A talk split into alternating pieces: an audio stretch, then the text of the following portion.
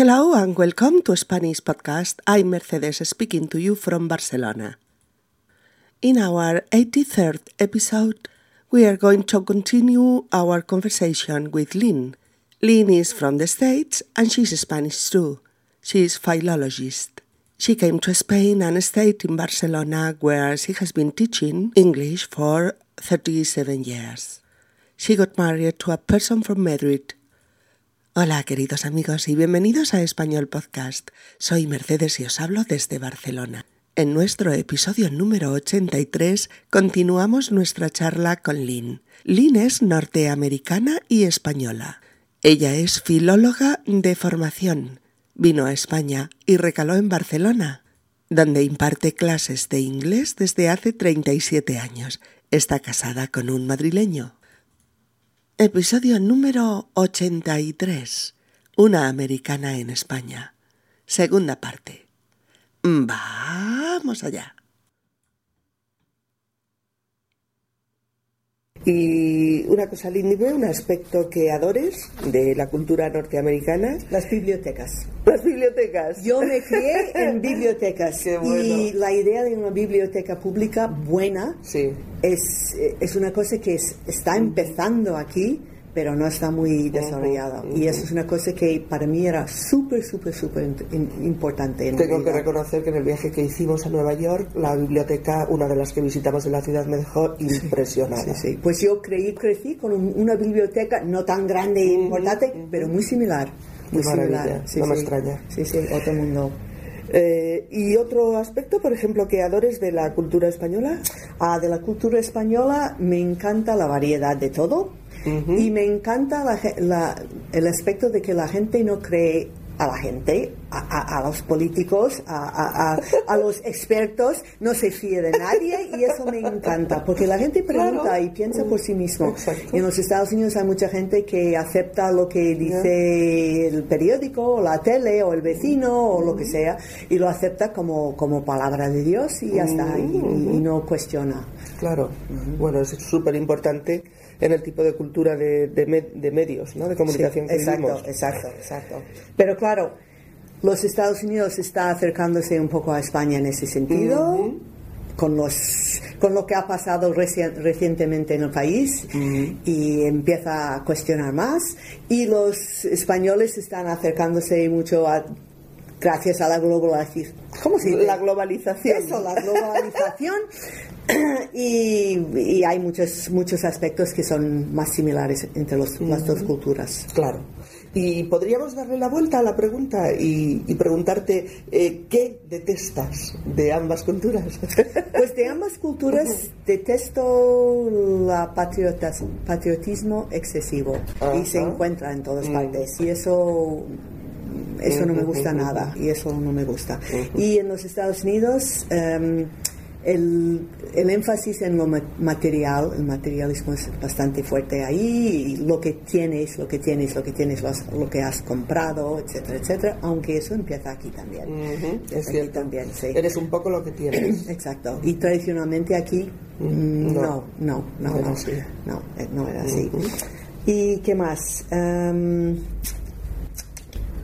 pues aquí me gusta mucho el hecho de que la gente no cumple la ley, porque hay tantas leyes, tantas leyes, y pues la gente no lo toma tan en serio, que en América tienes que cumplir la letra, a pie Sí, la de forma muy tajante, a veces excesiva, quizás. excesivamente, sí, a veces. Sí, es una obediencia ciega, ¿no? Exacto. Y aquí, bueno, no es que nadie cumple No, nada, ya, pero ya. Hay, hay más, eh, está, hay un- una actitud más relajada.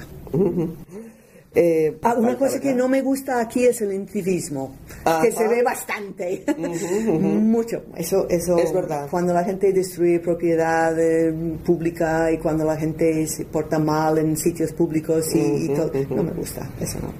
Eh, mm, oye, Lynn, eh, ¿se vive bien en Barcelona? Se vive Eh, muy bien. ¿Se vive muy bien? Muy bien, sí, bien. ¿Qué te gusta de la ciudad y qué no soportas de ella? Bueno, yo vivo fuera de Barcelona, así que me encanta la ciudad porque puedo venir venir aquí Claro. y hay de todo, hay de todo, eh, arte, música, cine, teatro, todo lo que quieres de una gran ciudad y tiendas también, aunque yo no soy muy de tiendas, pero, pero me encanta mirar. Y, y, y, ah, también hay mucha, mucha variedad de gente ahora. Antes era una cultura muy ho- homogénea y ahora no lo es tanto. Es Y mucho más de mestizaje, ¿no? Exacto. Con me gusta la- mucho ver gente de todas partes, eh, comer en restaurantes de todas partes. Es que la ciudad ofre- ofrece mucho. Y me encanta vivir en una ciudad que tiene el mar Oh, sí. al lado y las montañas cerca. Al otro lado. Estoy de acuerdo. Eh, una curiosidad que tengo. ¿Cuántas veces has vuelto a tu tierra? Y un poco cómo has ido observando la evolución de la sociedad norteamericana a lo largo de estos años.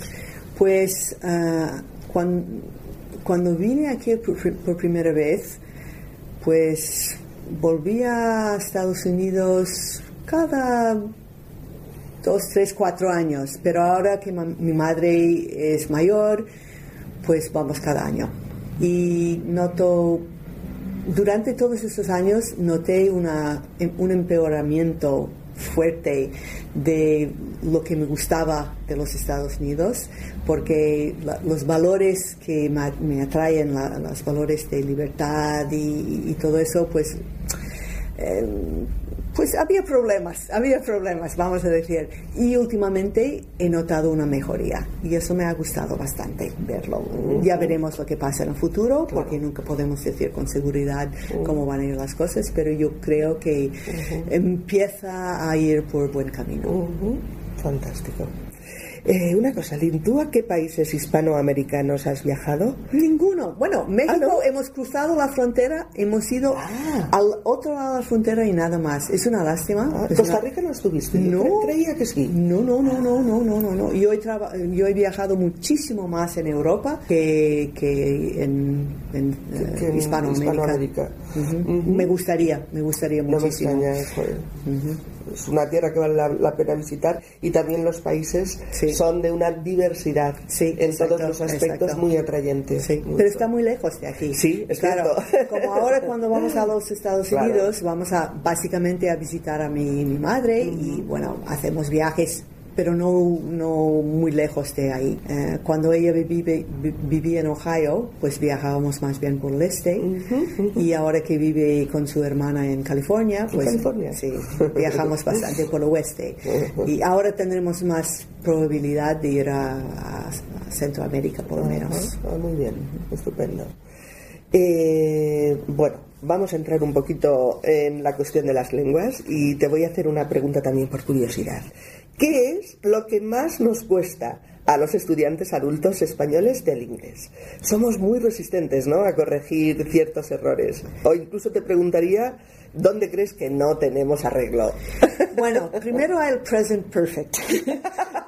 Y esa cosa de la inferencia, interferencia de que hablaba antes Sí. es muy importante aquí porque la estructura existe en los dos idiomas, pero el uso a veces coincide y a veces no. Y claro, la, la tendencia siempre es traducir mentalmente Exacto. de lo que sabemos a lo que no sabemos. Y eso con el present perfect no funciona. Ah, Y la otra cosa, la otra cosa en cuanto a vocabulario son los phrasal verbs. Y los phrasal verbs, pues mira, es vocabulario, pero como es, es tan complicado y hay, hay tantas diferencias como cambia Sí. una cosa cambiando solo, solo la preposición, es muy difícil. Yo tengo que reconocer que me siento muy frustrada con los phrasal verbs. Sí, pues. Lo reconozco. No me sorprende, no me sorprende. A todo el mundo. Sí. A todo el mundo que conozco, que conozco que habla muy bien el inglés, a nivel, eh, yo diría, advanced o proficiency, el present perfect, siempre la gente hace errores con el present. Sí, sí, sí. Sí, sí. Y una cosa, ¿tú cómo ves la situación del inglés como segunda lengua en España? En España, Pues yo veo que hay problemas. No está bien enseñado en los colegios desde el principio. Em, hay varias cosas que influyen en eso. Uno es que el programa de estudios está diseñado muy bien en, en papel, pero luego en, en, la realidad. Las clases son grandes, la gente no tiene posibilidad de practicar hablar y resulta ser una cosa mm, de, de, conjugaciones de verbos que no sirve de nada porque no es tan importante en, en inglés. La otra cosa es que la tendencia en las escuelas es poner a los profesores menos preparados en los cursos básicos, con la idea de que, bueno, no tienes que saber mucho a ese nivel, mm. pero es, es precisamente en ese punto que la gente adquiere una buena pronunciación, porque cuando aprendes un idioma de, ya de mayor es muy difícil conseguir la, pronunciación buena. Y también la, cosa de fluidez y gramática. Si, si el modelo no lo tiene, pues los niños no lo van a, adquirir tampoco. Pero las cosas van mejorando poco a poco. He, visto mejorías. Ahora los que vienen a estudiar aquí no entran la mayoría en los cursos básicos como antes, sino en los cursos em, lower intermediate más o menos, eh, o a veces intermediate, los que han estudiado mucho. Pero parte, en parte eso es porque siempre hay más que han ido a estudiar un mes en Inglaterra o en los Estados Unidos o algo ah, así en verano, que influye mucho también. Han hecho una estancia en el país de exacto, Exacto. Muy bien. Eh, oye, Lynn, mm, sé que tú has vivido en India durante un año. ¿Cómo fue tu experiencia en ese fascinante país? Pues fascinante. Fascinante. una cosa increíble. Sí. Pues pasé un año, un año fantástico, un año de aprender muchísimo, de ver, bueno, la primera cultura que, que era realmente diferente, y distinta de la, de la mía. Y mm, pues era muy interesante. Me gustaría mucho volver. ¿Tienes previsto algo? Bueno, ahora que, más tiempo. tendré más tiempo, que no estaré eh, sujeta a las vacaciones escolares, pues eh, tenemos las intenciones de, hacerlo, sí. Eh, una preguntita de candente actualidad. ¿Cómo ves tú el desarrollo del español en Estados Unidos? Pues ahora, cuando yo estudiaba en los Estados Unidos, el francés era el segundo idioma que aprendía todo el mundo en, el colegio. Y ahora, ahora es el, español. Y eso lo veo como un paso muy bueno. Y como la población de hispanoparlantes va creciendo más rápido que la población de no hispanoparlantes, pues hay más gente que habla español. Entonces hay más interés en el idioma y más necesidad de saberlo para, para trabajar y para... Bueno, para ganar la vida, porque si los, si los clientes prefieren hablar en español, pues tienes que hablar en español. Y, yo, yo, veo que, eh, hombre, tanto como bilingüismo, no lo sé, pero pero va en esa dirección, va en esa dirección y veo, lo veo con, con buenos ojos. Muy bien. Y, desde, desde, este punto de vista, ¿tú sabrías más o menos qué estatus eh, se le otorga al español en el sistema educativo americano? Por ejemplo, eh, ¿depende de cuánta población hispana resida en cada estado de la Unión? ¿O, por ejemplo, hay que estudiarlo siempre como segunda lengua por ley? Pues estudiarlo como segunda idioma por ley no lo veo posible en los Estados Unidos. Hay, hay bastante gente que que no tiene facilidad para idiomas y que no quiere estudiar otro, otro, idioma o gente que quiere que prefiere escoger otro idioma que el, no sé el francés o el alemán o el chino o el japonés. Como hay mucho inmigrante o hijo de inmigrante o nieto de inmigrante en los Estados Unidos la gente ha descubierto ahora el, valor del idioma de sus padres o sus antepasados. Y hay mucha gente que quiere estudiar, no sé, otros idiomas, que recuperar su idioma o, el, idioma de su familia. Pero hay más gente que estudia español. No creo que tiene que ver con el número de, de, hispanoparlantes en, en, el, estado, no, no lo sé. como, y como yo no vivo ahí, eh, no sé exactamente cómo va eso ahora, pero no creo. No creo. De acuerdo. Eh, bueno, hablemos de política un poquitín. Barack Obama eh, ha ganado las elecciones en los Estados Unidos por goleada. ¿Cómo lo habéis vivido, Lynn, los norteamericanos de origen que estáis fuera del país? Pues lo, hemos seguido muy cercamente, porque aquí en la tele, en los periódicos, eh, en la radio, pues se hablaba mucho de las elecciones en los Estados Unidos, de los candidatos, etcétera. Entre nosotros hemos hablado mucho, ahora con el internet y todo eso hemos intercambiado eh, información bastante.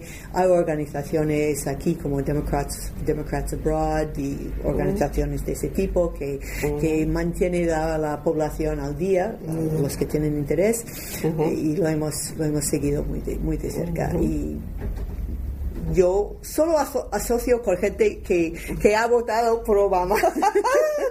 no, resulta que la mayoría de mis amigos son de, de, ese grupo. claro, y mira, es lógico. Entonces, ¿tú crees, mm, por ejemplo, que Obama representa pues un poco la esperanza perdida que millones de norteamericanos necesitaban? Pues sí. Pero entre la esperanza y la realidad tenemos que esperar a ver lo que pasa. Las realizaciones concretas. Exacto, porque es muy difícil cambiar muchas cosas, mm. porque el sistema es, tiene su inercia, vamos a decir, y, cuesta mucho. Ya veremos si tiene éxito o no. Ojalá, ¿no? Ojalá, sí. Mm. Y entonces, desde ese punto de vista, ¿te atreverías a augurar algún tipo de futuro político eh, a Estados Unidos en los próximos cuatro años? Pues... Aunque sea un deseo. bueno, deseo. pues eso sí. Em, también creo que habrá progreso en, en la sanidad pública, que es una cosa muy importante, en las libertades individuales que durante la época de Bush pues eh, sufrieron bastante. Em, en, em, en, la educación espero que sí. La sanidad pública es número uno porque, porque es Hay, hay, hay, hay mucha necesidad, mucha necesidad. Ahora con la gente que está perdiendo su trabajo y no tienen, no tienen cobertura, en absoluto, y, ¿qué hacen? ¿Qué hacen? Te, pones enfermo y, ya todos los ahorros van en eso. Eh, no, no, es, no es una cosa que, que no dramático Sí, sí, sí. Y bueno, en, otras cosas también, pero esas son las cosas más importantes, creo. Claro, son cosas que Obama, de, de que Obama ha hablado, ojalá tendrá posibilidad, tenga la posibilidad. Respecto a algunas ha hecho promesas, a ver si se las deja llevar a cabo. Ya, sabemos que las promesas de los políticos es, una cosa, bueno, dicen que el primer trabajo del político es ser elegido. Y para ser elegido, porque si no, si, no te eligen no puedes, no, puedes hacer nada, claro. Pero para ser elegido tienes que prometer cosas. Él ha prometido menos de muchos otros. Es verdad. Y, y siempre ha calificado sus promesas poco, que es importante, es más realista en ese sentido, y la gente ha votado por él a pesar de eso, cosa que me gusta. Y, también masivamente. Y lo que me gusta de su, su campaña es que utilizando el ordenador y todo eso, mucha gente ha contribuido a su campaña individuos, no organizaciones, no eh, empresas, que también lo ha hecho, claro, pero, no es todo su, su éxito, no está basado en, en favores que tiene que pagar, a devolver a, intereses, vamos a decir. Sí. Confiemos, confiemos. sí.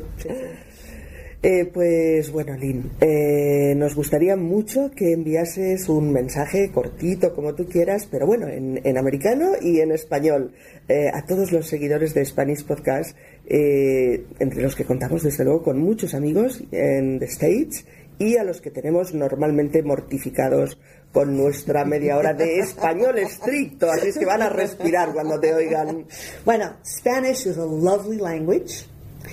And Spanish speakers generally love life and know how to enjoy it. So I hope you enjoy studying Spanish. And I hope that you also have the opportunity someday to go to a Spanish speaking country and put your Spanish to good use and enjoy what you find there. Em, y no lo voy a repetir en castellano porque es lo mismísimo. y todos lo vamos a entender. Que lo paséis bien, que lo paséis bien y, que aprender español no sea una tarea muy difícil y que sea leve. Y que disfruten, claro que sí. Lynn, estoy realmente muy contenta de que te hayas prestado a charlar con nosotros de todos estos temas y te doy las gracias muy sinceramente por ello. Hasta Pues, siempre. Muchísimas gracias por invitarme aquí. De acuerdo. Y así llegamos al final de nuestra charla con Lynn, pero queremos comentar algunas cositas de esta segunda parte. Al iniciar esta segunda parte le pedimos a Lynn que nos especifique un aspecto que adore de la cultura norteamericana. Ella nos dice que adora las bibliotecas, pues ciertamente hay muchas y muy buenas en los Estados Unidos. Dice que ella se crió en bibliotecas. Criarse, C-R-I-A-R-S-E, criarse es vivir, crecer y desarrollarse en un sitio. Es pasar la infancia y a veces la adolescencia en un lugar. Cuando se usa así para explicar dónde has nacido y crecido, se usa como verbo pronominal. Criarse. Por ejemplo, yo me crié en un pequeño pueblo de Castilla. Oh, ¿dónde te has criado tú? Oh, mis hermanos y yo nos hemos criado en el campo. Etcétera. Allá donde Lynn se crió, había una importante biblioteca pública. De la cultura española, Lynn adora que la gente no se cree, sin más, eh, lo que dicen los políticos o los expertos o los periódicos o la tele. Aquí la gente no se fía de ellos. Intenta informarse y tener opiniones más autónomas. Fiarse de algo, fiarse de algo o de alguien, quiere decir confiar en algo o en alguien, tener total confianza en ello.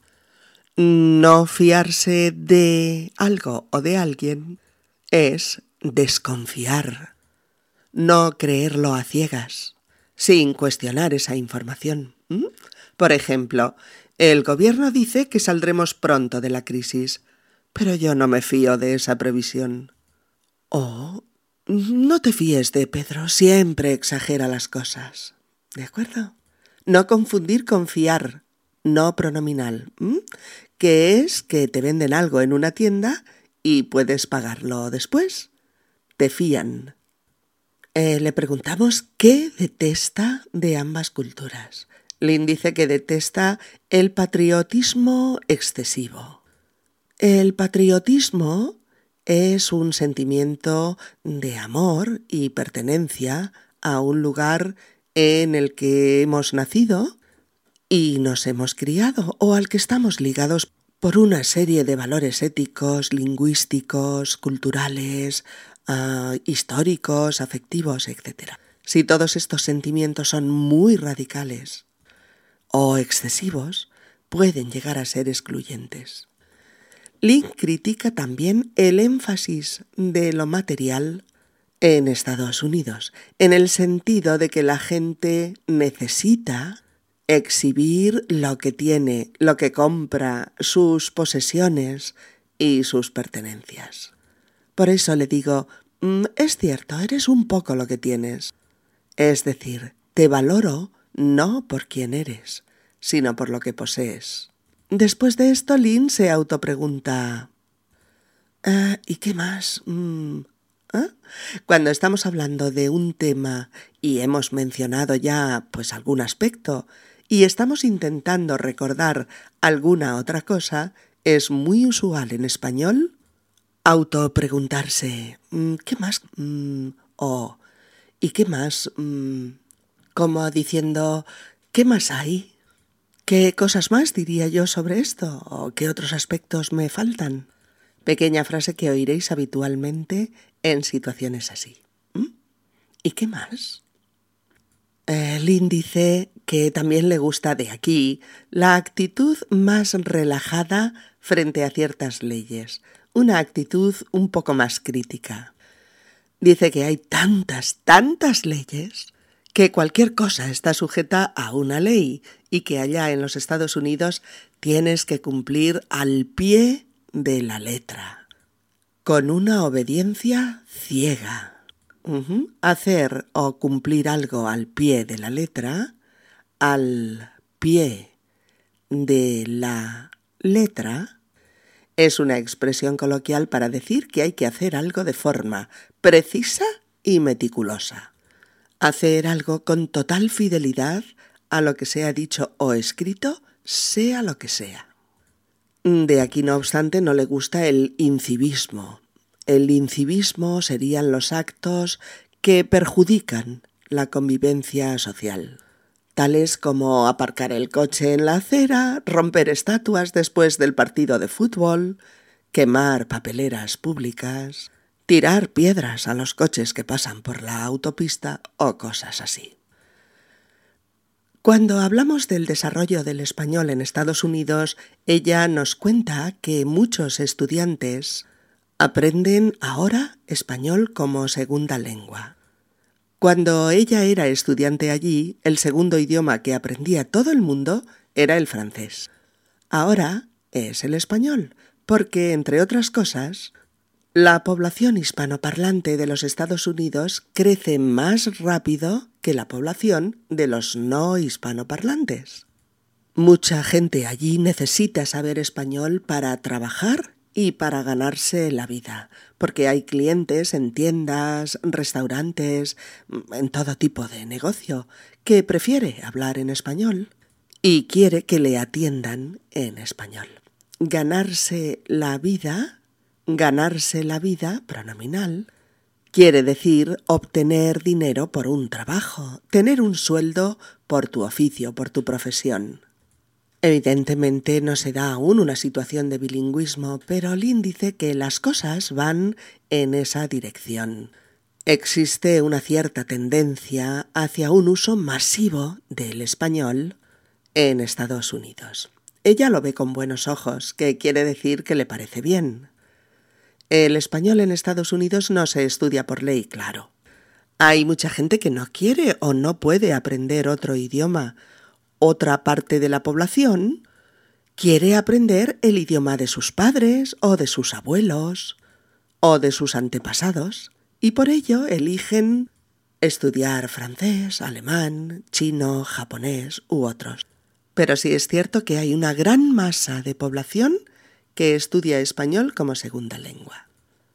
Pasamos después a hablar un poquito de política. La política son los asuntos públicos, así como todo lo referente al gobierno de los estados. Lynn está francamente contenta con el triunfo de Barack Obama. Yo le comento que Obama ha ganado por goleada. Ganar por goleada significa triunfar holgadamente, sin problemas, con muchos votos a favor.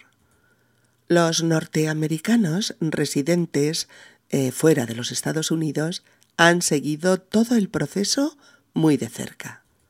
Internet ha ocupado un papel fundamental en la difusión de noticias sobre las elecciones en Norteamérica.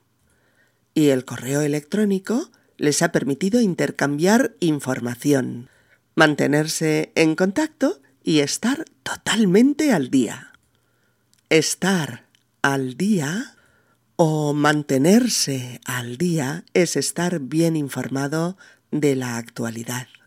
Recibir una información actualizada continuamente, así como estar al tanto de las novedades que van pasando respecto a un asunto.